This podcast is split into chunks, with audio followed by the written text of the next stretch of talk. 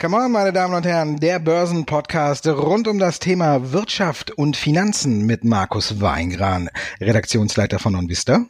Und Andres Lipko von der Comdirect Bank. Andreas, G20-Gipfel. Man muss ja jetzt fragen, ist es überhaupt ein G20-Gipfel oder ist es eigentlich ein G20-Strafzoll-Gipfel? Ich meine, die eigentlichen Themen stehen im Hintergrund. Überall vorne sieht man nur Xi Jinping und Donald Trump. Also das ist das Wichtigste, oder? Wie siehst du's? Ja gut, wir haben aber auch noch Putin als Vertreter von Russland eben mit auf der Agenda, der sich auch hier ganz gut platzieren kann und sicherlich die ein oder anderen Themen mitnimmt. Ich finde es auch ein bisschen traurig eigentlich, dass der ganze G20-Gipfel sich nur um dieses monetäre Thema, sprich äh, Handelsstreitigkeiten zwischen USA und China abspielt, sondern es sind ja eigentlich auch noch andere Themen, wie zum Beispiel Abrüstung, äh, Abrüstungsthemen zwischen USA und Russland. Wir haben eigentlich auch noch Klimathemen, die immer wieder mit auf der Agenda zumindest zu sehen sind. Aber du hast schon recht, medial wird natürlich ganz klar die Handelsstreitigkeit beziehungsweise Handelsprotektionismus von den USA gespielt. Und dahingehend konnte ja auch heute Kanzlerin Merkel Stell dich ein bei Donald Trump äh, erwirken, beziehungsweise hat es erreicht, dass man sich hier kurz auseinandergesetzt hat. Ein, ein riesen Haufen von Themen wurden innerhalb kürzester Zeit zumindest wohl angesprochen. Also von daher denke ich, dass das Thema Handelsstreit zwischen USA und China eigentlich, eigentlich ja nur ein Randthema ist. Es sind ja immerhin 20 Vertreter beziehungsweise 20 Staaten äh, vor Ort und da sind eigentlich wesentlich mehr Themen. Aber du hast recht, für die Börse spielt natürlich das das Hauptthema und wir dürfen gespannt sein, was bisher da so rüberkommt. Frau Merkel ist eine großartige Frau, habe ich heute früh gelesen. Und Freundin. Ja, great Freundin wahrscheinlich. Aber man muss sagen, klar, für die Börsen ist natürlich interessant, wie geht das aus und das ist natürlich auch entscheidend, wie DAX und Co. im Juli laufen. Ich erwarte nicht so viel. Ich muss ganz ehrlich sagen, wir haben es schon in Argentinien gesehen, beim letzten G20-Gipfel, da war auch Friede, Freude, Eierkuchen. Wir setzen uns an den Tisch, es wird verhandelt und dann wissen wir, was dabei rausgekommen ist. Ne? Jetzt, Munich, äh, Munich hat ja gesagt, äh, man ist, war oder war beim letzten Mal schon zu 90 Prozent safe. Gut, jetzt müssen wir mal gucken, welche 10 Prozent da fehlen. Aber Sie werden nur sagen, dass sie weiter verhandeln und das Ende ist offen. Oder siehst du ein anderes äh, Ergebnis auf dem G20-Gipfel? Ja, vor allen Dingen ist das Problem, selbst wenn sie ja 99,9999 Prozent sicher wären, könnte ja genau dieses kleine Quäntchen dazu führen, dass der Vertrag dann schlussendlich doch nicht zustande kommt. Man merkt auch, wir haben so einige Töne und äh, äh, Nachrichten ja bereits schon aus Osaka bekommen und äh, der Markt hat ja auch kurzfristig reagiert, aber auch nicht mehr so euphorisch. Die Marktteilnehmer haben, gemerkt, haben gelernt, haben gemerkt, dass sozusagen die Äußerungen doch mit Vorsicht zu genießen sind, dass man hier doch schnell die eine oder andere Kehrtwende äh, beziehungsweise anderen Statements dann wieder bekommt und vielleicht doch hier auf den einen oder anderen Fuß falsch erwischt wird äh, oder beziehungsweise ähm, ja auf äh, entsprechendes Problem dann hat, wenn man sich hier positioniert. Und äh, das wird auch dieses Mal so sein. Deswegen glaube ich wirklich, wie du sagst, wir werden jetzt heute erstmal verhaltenen Handel sehen. Man wird warten, bis hier die äh, finalen Töne dann am Wochenende, am Sonntag eben dann in den Markt geblasen werden oder getwittert werden. US-Präsident Trump ist ja hier doch eher äh, Vertreter der schreibenden Zunft und von daher denke ich, wird der Montag spannend werden. Und ich glaube auch nicht, dass der Juli wirklich ein ein, ähm, ein euphorischer oder ein bullischer Börsenmonat wird. Ich glaube eher, dass wir eine Seitwärtsbewegung sehen. Eine Einigung sehe ich eigentlich auch noch nicht. Da sind noch viel zu viele Themen. Vielleicht, wenn man Glück hat, wenn die Marktteilnehmer äh, hier wirklich ähm, gut beseelt sind, dann kann man ein Stück weit davon ausgehen, dass vielleicht US-Präsident Trump eine Einladung nach Beijing bekommen wird, dass man eben dort dann die Handelsstreitigkeiten beilegen kann. Aber wann das sein wird, das steht, glaube ich, noch in den Sternen. Ja, glaube ich auch. Also jetzt im G20-Gipfel wird nicht viel sein, außer heiße Luft und äh, wieder Friede, Freude, Eierkuchen. Was mir allerdings aufgefallen ist, muss ich sagen, ist, ich glaube, China hat so ein bisschen die Machtverhältnisse auch in den Verhandlungen jetzt zuletzt verschoben. Weil normalerweise war ja immer Trumps äh, Taktik vor den Gesprächen, bevor man sich zusammengesetzt hat, hat er ja immer irgendwas gemacht. Ne? Da sind ja wieder Strafzölle erhoben worden, Huawei auf die schwarze Liste gesetzt worden oder sonst was. Er hat ja immer irgendwas im Vorfeld der Gespräche gemacht, um den Druck auf China zu erhöhen. Doch diesmal eben nicht. Nichts passiert. Diesmal ist auf einmal die Erhöhung weiterer äh, oder die Ausweitung der Strafzölle ist auf einmal nur noch Plan B. Also auch von der Amerika ein bisschen sanftere Töne. Deswegen glaube ich, dass die letzte Zeit doch so ein bisschen gezeigt hat, dass China vielleicht jetzt doch ein bisschen mehr Spielraum eingeräumt bekommt, was natürlich die Wahrscheinlichkeit einer Einigung ein bisschen weiter erhöht. Aber was den Zeitrahmen angeht, da bin ich so ungefähr bei dir. Ich glaube, die verhandeln ja auch gerne. Die Briten stimmen gerne ab, ne? Wer wird Nachfolger oder gehen wir aus der EU raus? Und die Amerikaner, die verhandeln halt gerne, ne? Die verhandeln ja mit Gott und der Welt, Strafzölle gegen Indien, Mexiko und weiß Gott was. Also der eine verhandelt gern, der andere stimmt gerne ab. Ja, jeder hat halt eben so seine Vorlieben, ne? Und Trump twittert gerne. Ist ja alles super. Und Frau Merkel, hm, muss man mal gucken, wie die sich da jetzt schlägt. Ich hoffe, sie kriegt nicht wieder so einen kleinen Zitteranfall oder so, weil äh, macht man sich ja doch schon ein bisschen Sorgen um die Kanzlerin, ne? Jetzt vermehrt, dass sie da immer so ein bisschen äh, gewackelt hat, aber wir wünschen ihr mal alles Gute und kommen äh, zu Jerome Powell, seines Zeichens Chef der Fed. Ist er für dich in dieser Woche ein Stück zurückgerudert? Für mich schon so ein bisschen.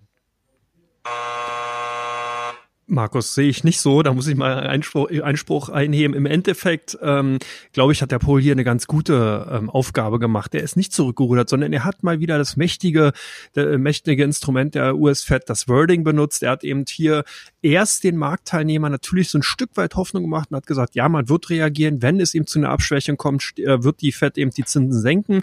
Dann ist man doch ein Stück weit später zurückgerudert. Ah, ah, ah, ah, ah, du sagst es selber, aber machst bei mir das Ding rein? Ah, Nein, da muss ich jetzt Einspruch erheben. Ne? Du hast gerade dieses Wort zurückgerudert. Hast du gesagt. Und du hast gesagt, ja, dann ist aber, er, aber ich höre. Er hat ja drei Tage später real, relativiert. Er hat dann nämlich gesagt, dass im Endeffekt man sich hier doch nicht bereit erklärt, äh, zurückzurudern, sondern eben weiterhin äh, die Situation beobachten wird und gegebenenfalls dann reagieren wird. Also von daher denke ich mal, ist dieses Hin- und Hergeschwänzel, was wir in den letzten Wochen auch immer wieder gesehen haben, schon ganz gut gelungen und zeigt auch, dass die US-Fed sich hier nicht erpressen lässt. Also von daher, ich denke, von Zurückrudern kann man wirklich dahingehend nicht sprechen, zumindest nicht langfristig. Er hat kurzzeitig ein bisschen Hoffnung geschürt, aber dann im Endeffekt ganz klar gesagt, nein, es wird keine Zinssenkung vorerst geben. Das ist so sehe ich zumindest. So ein bisschen Wortklaberei jetzt, ne?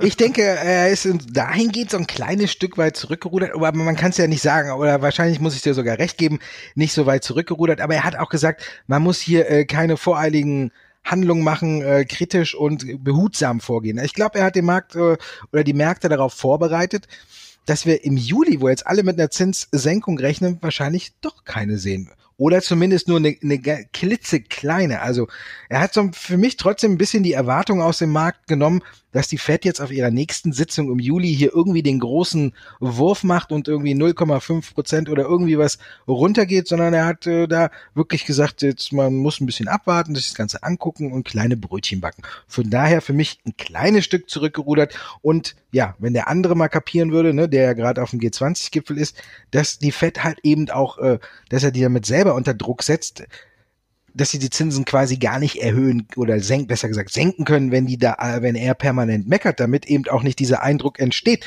dass die Fed durch die Politik gelenkt wird. Wenn der immer einfach die Klappe hält, dann würden sie vielleicht auch senken. Oder wie siehst du es? Wahrscheinlich schon, ja. Also hier muss natürlich schon, genau, die politische Unabhängigkeit muss eben gewahrt bleiben. Und ich glaube auch, selbst wenn dann eben zu einer Zinssenkung kommen würde, würde man alles versuchen, um eben genau diesen politischen Einfluss draußen zu halten. Man würde eben die Argumentation ganz klar in Richtung Wirtschaft, in, in Richtung Konjunktur lenken und würde genau darauf hin verweisen, dass eben die Politik hier keinerlei Einflussnahme eben hatte. Das ist ja auch ganz interessant, generell, was äh, US-Präsident Trump sich so alles momentan zuschreibt. Er sagt ja auch, dass sozusagen kurz nach seiner Wahl die Börsen in einer Linie nach oben angestiegen sind und ihm sozusagen die Hosse, die wir in den letzten Wochen äh, gesehen haben, zu verdanken ist. Also man sieht hier schon sehr stark selektive Wahrnehmung. Wir erinnern uns, nach der Wahl von US-Präsident Trump ging es doch erstmal heftigst in den Börsenkeller. Danach hat man sich ein bisschen gerappelt und ist dann im Endeffekt jetzt wieder auf das Niveau zurückgekehrt, eben vor der äh, äh, vor dem Sieg. Also dementsprechend würde dann wahrscheinlich, auch wenn es dann jetzt eben von der US-Fed wie auch immer zu einem Zinsschritt kommen würde, dahingehend sich US-Präsident Trump denn eben doch als Gewinner, als äh, Einflussnehmer dieser Maßnahme wahrscheinlich äh, zugute schreiben.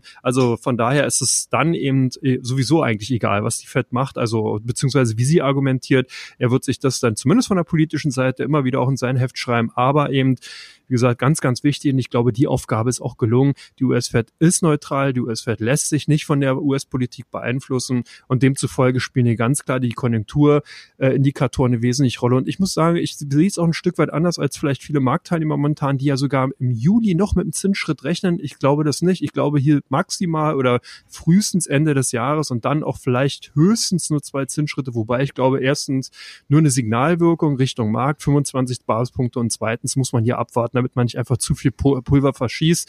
Ich glaube, dass der Kapitalmarkt ein Problem ist, weil die Marktteilnehmer, die großen Marktteilnehmer, die wesentlich größere Einflussnahme eben durch ihre Instrumente, durch die großen Vermögen, die hin und her geschoben werden, eben auf die Fed ausüben können, sodass es dahingehend eher schwieriger ist, wirklich nicht vom Kapitalmarkt gelenkt zu werden, sondern hier eben weiterhin dann äh, auf die Wirtschaft zu schauen. Oder wie siehst du es? Ja, sehe ich ähnlich. Ich habe ja gesagt, er ist ein Stück weit zurückgerudert und hat ähm, auch die Erwartung da an zu große Handlungen jetzt durch die Fed eben durch diese Sätze rausgenommen und gesagt, man muss einfach weiter beobachten. Es ging alles sehr schnell und jetzt muss man gucken auch, wie sich die konjunkturelle Lage entwickelt. Auf der einen Seite hat sich natürlich jetzt ein bisschen geändert. Früher waren ja schlechte Arbeitslosenzahlen schlecht, jetzt sind ja schlechte Arbeitslosenzahlen wieder gut, weil man ja darauf dann spekuliert, dass die Fed die Zinsen senken könnte, weil die Konjunktur ins Stocken gerät. Also alle Vorzeichen kehren sich immer so ein bisschen um. Muss man aber jetzt abwarten, aber ich sehe es ähnlich wie du, dass äh, da jetzt nicht so viel passiert. Und deswegen äh, kommen wir noch dazu unserer letzten Argumentation. Was bringt der Juli? Ja, wir haben es eigentlich schon abgesegnet. Ne? G20-Gipfel oder Handelsstreit, da wird es nicht viel Neues geben, da wird einfach nur weiter verhandelt. Kein so großer Treiber. Du gehst davon aus, dass die Fed Ende Juli äh, nicht die Zinsen erhöht. Ich vielleicht ganz minimal, aber auch eher ein Non-Event, so dass man sagen kann, auch das wird die Märkte nicht großartig beeinflussen.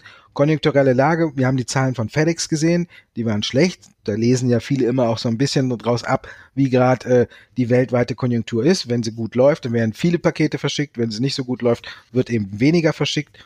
Von daher so ein kleines Bremszeichen von den Zahlen von FedEx die Quartalsberichtssaison fängt dann so langsam an und da müssen wir mal gucken, was die bringt. Ich denke, die wird auch so ein bisschen gemischt verlaufen und nicht einheitlich. Also von daher viele, äh, viel Fantasie und viele Wachstumstreiber äh, sehe ich jetzt im Juli nicht. Du? Nee, 100 Prozent bin ich dabei. Vor allen Dingen interessant ist ja auch, dass Lufthansa ja bereits, wir hatten es in der letzten Ausgabe schon besprochen, ebenfalls ja hier massiv, also was heißt massiv, ist vielleicht übertrieben, aber gewarnt hatte. Und das sind immer gute Indikatoren, wenn eben Transport, Logistikbranchen hier eben ihre Zahlen rausgeben, dann kann man wirklich da ablesen, du hast schon gesagt, wie viele Pakete werden verschickt, wie viel Flug- und Transportaufkommen sind ins, äh, international eben äh, momentan gegeben. Und hier sieht's doch ein bisschen mau aus. Und ich ähm, denke, dass wir hier der Juli auch nicht unbedingt von der Unternehmensseite ja viel Impulse bekommen. Wir ein zweite Quartal immer so traditionell so ein Lala-Quartal. Hier können Unternehmen viel schieben. Man hat im ersten Quartal meistens rosige Aussichten für das Jahr. Dann versucht man in den zweiten, dritten Quartalen so bilanziell ein bisschen zu schieben und eben die Situation so für sich darzulegen, dass man eben im vierten, in dem wichtigen Quartal eben wirklich gut dasteht. Von daher denke ich, dass die Zahlen hier zwar zur Kenntnis genommen werden. Man wird auch wieder auf die Aussichten natürlich schauen, aber ich glaube, dass hier nur sehr, sehr wenig positive Impulse zu erwarten sind, weil sich kein Unternehmen wirklich das Pulver jetzt verschießen will, sondern aufhebt für das letzte, das wichtige Quartal, was ja auch traditionell an den Börsen wesentlich stärker gewichtet wird. Hier laufen dann die Kurse in die eine oder andere Richtung, wenn eben die Vorgaben dementsprechend sind. Und das, glaube ich, werden wir dieses Jahr auch wieder sehen. Genau. Wir bräuchten einfach noch einen Ton, wenn wir uns mal, oder wenn wir mal einer Meinung sind, ne? Du kannst ja nicht immer nur, ne? Kannst du mal mit, ich habe die gleiche. Oder? Ah, wir schauen mal. Das war Teil 1, meine Damen und Herren. Wie sehen wir die weitere Entwicklung? Jetzt kommen wir zu Teil 2 und da gibt es die Antworten zu Ihren Fragen. Teil 2, meine Damen und Herren, die erste Frage, Traton. Die VW-Tochter ist an die Börse gegangen. Alles viel kleiner als geplant, viel weniger Geld als geplant. Die Aktie ist so lala gestartet. Wie siehst du die weitere Entwicklung? Ist sie für dich interessant, Andreas? Traton oder Traton, wie ja manche sagen, ähm, ähm, ist im Endeffekt ja ein interessantes Unternehmen. Ich sehe hier wirklich mh, hm, äh, eine gute Strategie von Volkswagen, die man damit verfolgt hat, dass man mit MAN Scania die Lkw-Sparten eben äh, ausgegliedert hat, dass man eben dadurch eine wesentlich bessere Positionierung international erreichen will. Aber natürlich LKWs, du hast ja auch gesagt, FedEx, also im Endeffekt die Pakete müssen mit LKWs ausgeliefert werden, werden weniger Pakete ausgeliefert, braucht man nicht mehr so viel LKWs und so ist dieser Kreis zumindest in dieser einen Runde schon mal erklärbar. Wird es natürlich schwierig haben. Sehen wir eine nachhaltige konjunkturelle Abkühlung werden natürlich auch LKWs weniger nachgefragt. Da kann man noch so viel Marketing und Werbung machen, wie man will. Die Unternehmen kaufen dann keine LKWs und da ist natürlich ein Stück weit auch ein Problem.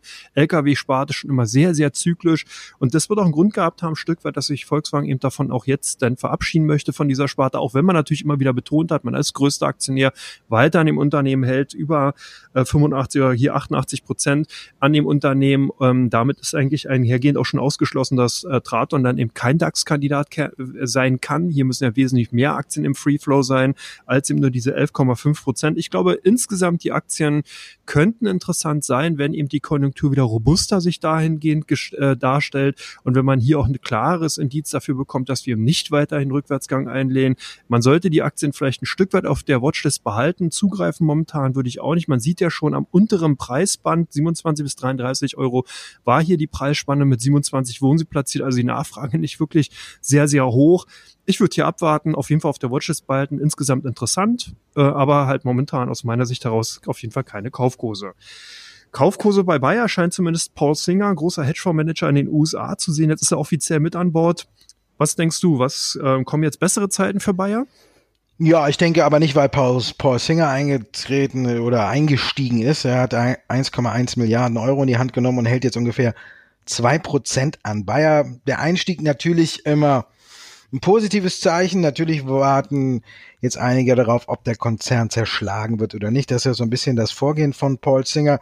Gucken wir auf ThyssenKrupp oder auf 3D Solution, da hat er ja auch mitgemischt und da muss man ja auch sagen, da ist beides so ein bisschen bislang in die Hose gegangen. Ne? 3D Solution hat er sich verpokert, dann ist General Electric ausgestiegen.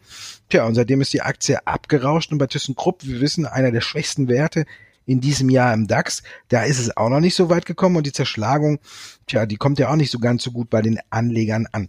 Viel interessanter ist da, dass Bayer ein Maßnahmenpaket äh, beschlossen hat, wie man jetzt mit den Rechtsstreitigkeiten äh, um den Unkrautvernichter Glyphosat umgeht. Und da ist, glaube ich, man ist man ganz gut beraten, weil vielleicht, da man ja jetzt da so ähm, Vergleiche schließen kann, sage ich mal, und dann werden die die Schadensersatzforderungen vielleicht äh, runtergehen. Also, dass Bayer hier umgeschwungen ist, ist für mich wichtiger, als dass Paul Singer eingestiegen ist.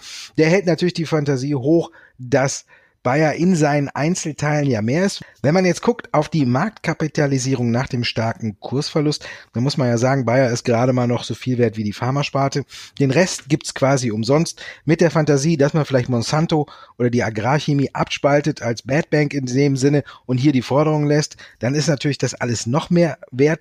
Aber man weiß, Bayer hat selbst gesagt, bevor diese Spekulation oder als die Spekulation aufkam, dass Singer einsteigt, man will sich nicht zerschlagen lassen. Wir schauen, wer am Ende am längeren Hebel sitzt. Unterm Strich wird es der Aktie auf jeden Fall nicht schaden. Also wer Interesse hat oder Risiko nicht so sehr scheut, der kann sich die Aktie ganz oben auf die Watchlist stellen. Natürlich gibt's immer mal wieder Rückschläge. Falls da die Einigung oder Vergleiche nicht schnell genug kommen und es mal wieder ein Milliardenurteil gibt, dann kann die Aktie auch mal wieder zurücksetzen. Auf lange Sicht für mich ist Bayer jetzt hier auf dem richtigen Weg. Man hat gelernt oder man hat ein neues Konzept entwickelt, wie man mit der Klagewelle umgeht. Und Paul Singer, naja, der wird den Kurs auch erstmal treiben. Kurs nach oben, Bitcoin genau das richtige Thema. Ein rasanter Anstieg, dann haben wir einen Flash Crash gesehen, jetzt geht's wieder ein bisschen bergauf und die ersten nehmen schon wieder Zahlen in den Mund. Da wird mir ganz schwindelig. 20.000 Dollar, 40.000 Dollar, 100.000 Dollar. Wie weit geht's? Ist doch alles schon wieder eine Übertreibung vom Allerfeinsten, oder? Ja, kann man so sagen. Zumindest in der Handelswoche kann man, lautet das Motto wie gewonnen, so zerronnen. Bitcoin hoch, dann wieder runter. Jetzt sind wir sozusagen wieder auf der Startposition. Ich meine, ich bin ja bekennender, ähm, äh, bekennender Fan, zumindest von der dahinterstehenden Blockchain-Technologie, die ja hinter dem Bitcoin steht. Vielleicht können wir dazu auch mal eine Sondersendung oder ein Special machen, wenn eben die Zuhörer da ein Interesse haben, schreiben, dann nehmen wir uns dem ganzen Thema mal an. Ansonsten, ähm, ich sehe schon dann gewisse weitere äh, Kurssteigerungsfantasie, auch gerade durch jetzt Facebook mit dem Coin Libra. Also ich denke, dass der Bitcoin hier als klassischer Indikator eben für diese oder in Index für diese ganze äh, Kryptoszenerie, für die ganze Blockchain-Technologie eben hier noch weiteres Potenzial besitzt, dass eben auch immer größere Akzeptanz in Richtung Kryptowährung eben bei den einzelnen Retail-Kunden zu verzeichnen ist. Von daher, ich glaube, dass wir hier weiter steigende Kurse sehen können, aber es ist hochspekulativ, wie man ja eben jetzt an der Volatilität gesehen hat. Und es ist natürlich auch klar, dass hier viel zu viel bullische Töne momentan im Markt sind. Ich glaube, wenn man hier ein Stück weit investiert sein will, und wir hatten ja vor einiger Zeit mal unser Jahresdepot oder beziehungsweise eine Idee für eine mögliche Streuung ja auch beide mal ähm, dahingehend aufgestellt und da spielen ja auch die Kryptowährungen zumindest in meinem Depot einen ganz, ganz, ganz, ganz kleinen Anteil. Also ich denke, auf der Watchlist behalten, angucken, sich für die Technologie interessieren, aber nicht dem, hinter dem fahrenden Zug oder auf den fahrenden Zug aufspringen. Das könnte sehr gefährlich werden. Gefährlich war es auch für Nel Asa. Hier gab es ja eine, eine, Explosion, keine Kursexplosion, die gab es davor, danach eine Explosion eben an einer Tankstelle. Jetzt eine äh, Pressekonferenz äh, zu diesem Thema. Anscheinend ist der Druck von der Aktie weg, oder Markus? Ja, wir haben alles gesehen. Ne? Explosion, Implosion des Kurses, dann wieder jetzt eine Explosion. Es gibt eine gute und eine schlechte Nachricht unterm Strich. Man muss sagen, äh, erstmal war die Explosion natürlich da, dann konnte ausgeschlossen werden, dass es die Kerntechnologie von Neil Asa betrifft. Also das war schon mal die gute Nachricht, die kam schon vor einer Woche und hat die Aktie wieder ein bisschen beflügelt. Jetzt die endgültige Pressekonferenz mit der endgültigen Klärung. Unterm Strich muss man sagen, die schlechte Nachricht, es war ein Teil von Neil, was für die Explosion oder für das Austritt des Wasserstoffs, der Wasserstoffwolke verantwortlich war. Aber es war kein defektes Teil, sondern es ist einfach anscheinend falsch montiert worden. Also von daher keine weitreichenden Folgen, falsch, quasi falsch drangeschraubt und deswegen alles passiert. Also besser immerhin noch, als wenn man sagen würde, Teil irgendwie defekt, muss man überall austauschen oder muss nachbessern oder sonst was. Also von daher alles halb so wild, was den Kurs angeht. Ja, der hatte sich ja fast halbiert.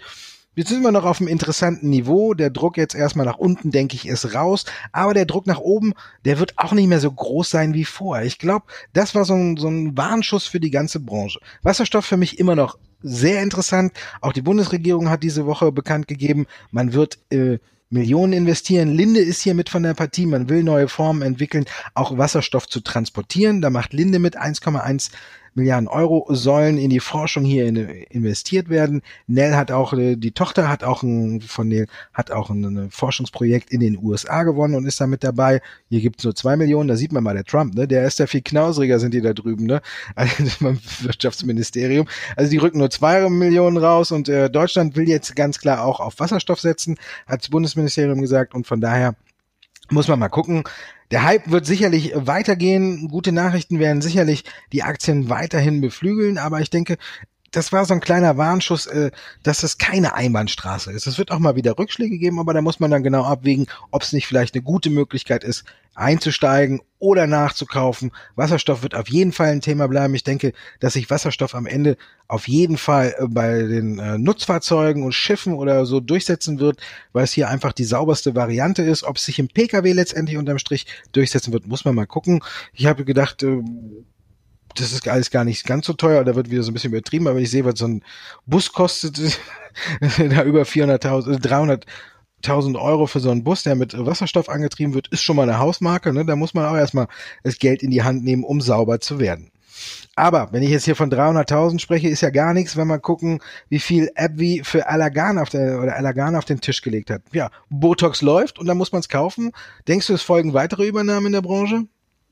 Ja, Markus Eppi hat natürlich hier sich ähm, ein gesuchten, gesuchtes Opfer genommen. Allergan ja bereits in den vergangenen Jahren immer mal wieder von Unternehmen bereits auch geschluckt worden, beziehungsweise wollte zum Beispiel Pfizer Allergan 2016 bereits auch schon übernehmen. Das wurde nachher dann abgesagt. Jetzt eben App wie äh, da dran, du hast bereits gesagt, Botox hier ganz klar der Kassenschlager eben bei Allergan, aber eben Allergan auch ganz stark im Generika-Bereich unterwegs. Und das ist eben das Interessante. Ich glaube, ja, der Konsolidierungsdruck wird in der äh, Pharma- und Biotechnologiebranche weiter anhalten. Ich könnte mir sogar vorstellen, dass hier der ein oder andere bisherige Jäger zum Gejagten wird. Also ich könnte mir zum Beispiel vorstellen, dass eben große Konzerne wie eine Pfizer, eine Merck natürlich weiterhin auf der Suche sind nach interessanten kleineren oder jetzt dann mittelgroßen Unternehmen. Und da könnte zum Beispiel auch eine Teva Pharmaceutical oder eben andere, die ja bereits durch Übernahmen in der Vergangenheit äh, äh, da Furore, für Furore gesorgt haben, jetzt eben selber auf der äh, Opferliste stehen. Und dahingehend äh, könnten sich hier noch sehr, sehr interessante Gelegenheiten ergeben, aber nach wie vor ähm, auch hochspekulativ Übernahmen ja immer wieder äh, auch am Platzen. Acht von zehn Übernahmen sind äh, bisher aus der Erfahrung heraus dann doch nicht zustande gekommen und die letzten beiden Integrationen eben von den zehn haben sich dann teilweise für das übernehmende Unternehmen auch sehr, sehr schwer gestaltet. Man braucht hier nur mal gar nicht so weit gucken, sondern wir hatten ja bereits Bayer schon mal als Beispiel. Also von daher ist es auch immer so ein, kann es auch ein Stück weit ein Klotz am Bein sein, aber insgesamt die Branche weiterhin voll im Konsolidierungsmodus. Du findest äh, Monsanto ist ein Klotz am Bein von Bayer? da sagen wir mal so, Glyphosat vielleicht. Haben wir irgendwie auch einen Ton für Ironie? Teil 2, die Ihre Fragen, meine Damen und Herren. Wir kommen Teil 3 oder zu Teil 3. Da geht es um die meistgehandelten Aktien bei der Comdirect und die Aktien, die am meisten gesucht werden auf der Seite von OnVista. Und los geht's hier mit der meistgehandelsten Aktie bei der Comdirect. Ich glaube, weiß jetzt nicht genau, ob es die meistgehandelste Aktie ist, aber ich denke, heute werden sich äh, die Aktionäre oder einige Aktionäre Anteilsscheine der Deutschen Bank ins Depot legen oder nach den Nachrichten. Ja, nee, Markus, auch schon seit einigen Tagen wirklich unter den meistgekauften Titeln eben bei uns bei der Comdirect. Es hat natürlich jetzt heute dann noch ein Stück weit noch mehr zugelegt. Das ist natürlich auch nachrichtengetrieben. Eben Deutsche Bank hat den Stresstest zumindest von der US-Fed jetzt bestanden. Äh, man ist zwar weiterhin auf der, ähm, nein, nicht Warnliste, aber zumindest Beobachtungsliste bei der US-Fed. Und hier muss ich sehen, ob man dahingehend auch ein Stück weit jetzt da die Züge ein bisschen locker lassen kann. Aber das, den Test aus dem letzten Jahr hat die Deutsche Bank nicht bestanden. Jetzt ja, also zumindest mal wieder positive Nachrichten für die Aktionäre und für Neuaktionäre, die dann eben der Meinung sind, die Aktien kaufen zu müssen bei euch Daimler unter den Top 100? Warum, was wird danach oder wonach wird gesucht? Nach den Gründen für die Gewinnwarnung. Man muss ja sagen, fast genau vor einem Jahr kam die erste Gewinnwarnung, dann kam im Oktober die zweite Gewinnwarnung und jetzt haben wir einen neuen Vorstandsvorsitzenden und der macht fast so ja, ein Déjà-vu kann man fast sagen, ähm, indem er jetzt die dritte Gewinnwarnung innerhalb eines Jahres raushaut. Da wollten natürlich viele wissen, wieso, weshalb, warum. Deswegen haben viele auf die Aktie geguckt. Hätten sie sparen können, wenn sie zumindest im Oktober geguckt hätten, war die Begründung war eigentlich die gleiche und da sieht man einfach, bei Daimler läuft es zurzeit nicht rund, aber ja, die Analysten spielen noch mit. Daimler ist einer der führenden äh, oder der weltweit führenden Autobauer und die kann man auch so schnell nicht abschreiben. Probleme haben sie, langfristig mit Sicherheit interessant, kurzfristig für mich mal wieder nach dem Rücksetzer die Luft raus. Es kommen auch keine so guten Nachrichten aus der Branche allgemein. Heute zum Beispiel auch, dass der Vorstandssessel bei BMW wackelt. Also die Nachrichtenlage ist gerade auch mal wieder nicht ganz so gut. Die Zahlen ja, dürften auch nicht so gut werden, sonst hätte es keine Gewinnwarnung gegeben. Von daher für mich die Autobauer erstmal so ein bisschen eine Aktie, die ich mir höchstens in die Mitte der Watchlist setzen würde. Infineon hat angekündigt, Milliarden zu machen, deswegen auch bei euch gesucht und gekauft. Ja, und sicherlich auch ein Stück weit nutzen natürlich hier vielleicht auch neue Aktionäre ähm, für das Unternehmen eben jetzt die relativ günstigen oder niedrigen Kurse, die man ja nach der Kapitalerhöhung jetzt gesehen hat. Also die Aktien hier ganz klar unter den Topkäufen bei den deutschen Werten und natürlich auch mit der entsprechenden Fantasie. Die Steinhoff sind bei euch auch wieder bei den Top 100 dabei. Auch viel Fantasie oder eher Verdruss? Naja, Steinhoff ist so ein Dauerbrenner bei uns. Da gucken, glaube ich, alle täglich drauf. Gibt es irgendwelche Neuigkeiten, die die Aktie nach oben treiben könnten? Ist ja ein Penny Stock. Ich glaube, da zittert irgendwie jeder irgendwie so mit. Ne? Ich meine, bei dem Kurs, den wir aktuell sehen, ist natürlich jeder dazu geneigt, da ein bisschen einzusteigen, weil es ist ein bisschen, ist ja recht günstig, würde ich mal sagen. Ne? Aber es gab diese Woche nicht ganz so viel Neues. Äh, Steinhoff geht jetzt eben gegen die ehemaligen Vorstände vor, will gerichtlich da sich Geld zurückholen. Markus Jooste, der ehemalige Vorstandsvorsitzende, und Ben Lagrange, der eben der Finanzvorstand war, die sollen jetzt zur Kasse gebeten werden. Der Vorstandsvorsitzende soll 54 Millionen Euro zurückzahlen und Lagrange soll eben der Finanzvorstand 16,4 Millionen Euro auf den Tisch legen. Zusammen, naja, wer rechnen kann, ne, gerade mal 70 Millionen. Wenn sie die zurückkriegen, gucken wir nochmal schnell aufs Jahr äh, 2018. Über eine Milliarde Euro Verlust umgerechnet. Weit mehr. Ich meine, da sind 70 Millionen natürlich äh, noch weniger als ein heißer Tropfen auf den Stein. Ne? Da wäre jetzt auch so ein Tusch wieder angesagt gewesen irgendwie. Ne? Ich meine, es bringt nichts. Genau. Es Unterm Strich bringt's nichts, vielleicht Genugtuung für die Anleger, die viel Geld mit der Aktie verloren haben, als der Bilanzskandal an die Öffentlichkeit kam und die Aktie runterrauschte. Wieso? Ansonsten muss man halt gucken, klar, sie haben sich strafbar gemacht, aber jetzt für den Aktienkurs die Nachricht eigentlich irrelevant und von daher muss man sagen, ähm, wird's nicht viel geben, auch wenn sie verknackt werden. Man kann dann sagen, okay, sie haben was falsch gemacht und dann sollen sie dafür auch zur Rechenschaft gezogen werden. Barrick Gold bei euch auch gesucht wegen dem hohen Goldpreis? Nee, eher heute Gewinnmitnahmen. Der Goldpreis ist ja in den letzten Wochen doch sehr, sehr stark angezogen und davon haben eben wirklich auch die großen Minen, die großen Rohstoff- und Edelmetallförderer profitieren können. Barrick Gold hier unter den Top 2, ich glaube aktuell sogar der größte äh, Goldförderer, äh, Minenunternehmen weltweit, konnte natürlich überproportional profitieren, hat davon ex, also einen sehr, sehr exorbitanten Kursanstieg vollzogen und jetzt werden doch die ein oder anderen Gewinne mitgenommen. Also wie sehen Sie bei den ausländischen Werten unter den Top 5 momentan eher mit einem leichten Verkaufsdruck, wenn man es so nennen kann, leichte Gewinnmitnahmen. Bei euch die Metro, auch bei den Top 100 Gesuchten. Was sind da für Nachrichten äh, treibend? Ja, Übernahmeangebot kam vom tschechischen Großinvestor, der ja schon äh, vor einigen Monaten eingestiegen ist. Jetzt hat er ein endgültiges Übernahmeangebot auf den Tisch gelegt. Die Metro sagt nur, viel zu wenig, ich bitte dich. Also so brauchst du uns gar nicht kommen. Unterm Strich natürlich gut so ein bisschen für den Kurs, wenn sie als so ein kleiner Übernahmepoker entsteht. Aber ich glaube, der Mann ist schon so weit beteiligt, dass er jetzt einfach nur mit dem Überangebot, äh, Übernahmeangebot erstmal die Aktien einsammelt, die ihm dann auch angeboten werden. Gibt ja immer ein paar, die dann sagen, okay, schnell weg damit oder irgendwas passiert, weil man sich gar nicht so richtig mit Übernahmen beschäftigt. Also von daher ist so ein bisschen vorsichtig, Vorsicht geboten. Ich würde das Angebot nicht annehmen. Ich würde warten, wie die Metro weiter drauf reagiert und gucken, ob man da vielleicht noch so den einen oder anderen Euro rausschlagen kann oder ob es tatsächlich nur so ein Proforma-Angebot war, um einfach nur den Anteil aufzustocken. Kommt ja auch immer wieder vor dass man sagt, okay, mache einfach mal ein Übernahmeangebot, muss ja jetzt nicht so spektakulär sein. Ein paar geben uns die Aktien trotzdem. Und so ist es vielleicht auch in diesem Fall. Von daher mein Rat, ich würde erstmal nicht übernehmen, äh, abgeben und dann mal gucken, ob eventuell erhöht wird oder ob vielleicht in ein paar Monaten das nächste Angebot kommt. Man muss mal gucken, wie das so weitergeht und da haben sie hingehend, haben sich die Anleger bei uns informiert. So, wir sind durch. Hast du jetzt auch noch einen Ton, der irgendwie das Einschütten eines Biers signalisiert oder so? Weil wenn ich jetzt so aus dem Fenster gucke, strahlender Sonnenschein, wir gehen der 30 Grad entgegen. Der Biergarten ruft, würde ich sagen, ne? Ja, wir waren ja auch heute quasi der Handdampf in allen Börsengassen. Dampfen tut man auch, wenn man heute wahrscheinlich rausgeht bei den Temperaturen. Du hast vollkommen recht. Ein eingießendes Bierglas habe ich hier leider nicht. Gucken wir mal für die nächsten Sendung. Wäre aber eine Maßnahme, oder? Ja, wäre eine super Maßnahme meine Damen und Herren, danke, dass Sie uns zugehört haben und ich hoffe, Sie können jetzt den Rest des Tages auch tatsächlich an der frischen Luft genießen. Ich habe ja lange Zeit in Bayern gewohnt, also von daher ein schönes Radler und äh, Brotzeit dazu. Wäre heute Abend genauso das, was ich machen würde, aber im Rheinland findet sich auch was Schönes und von daher muss man mal gucken, was wir heute machen und ich wünsche Ihnen ein wunderschönes, erholsames Wochenende. Soll ja recht warm werden und dir natürlich auch, Andreas. Ich danke dir, Markus, dir auch ein schönes Wochenende. Danke. Thank you.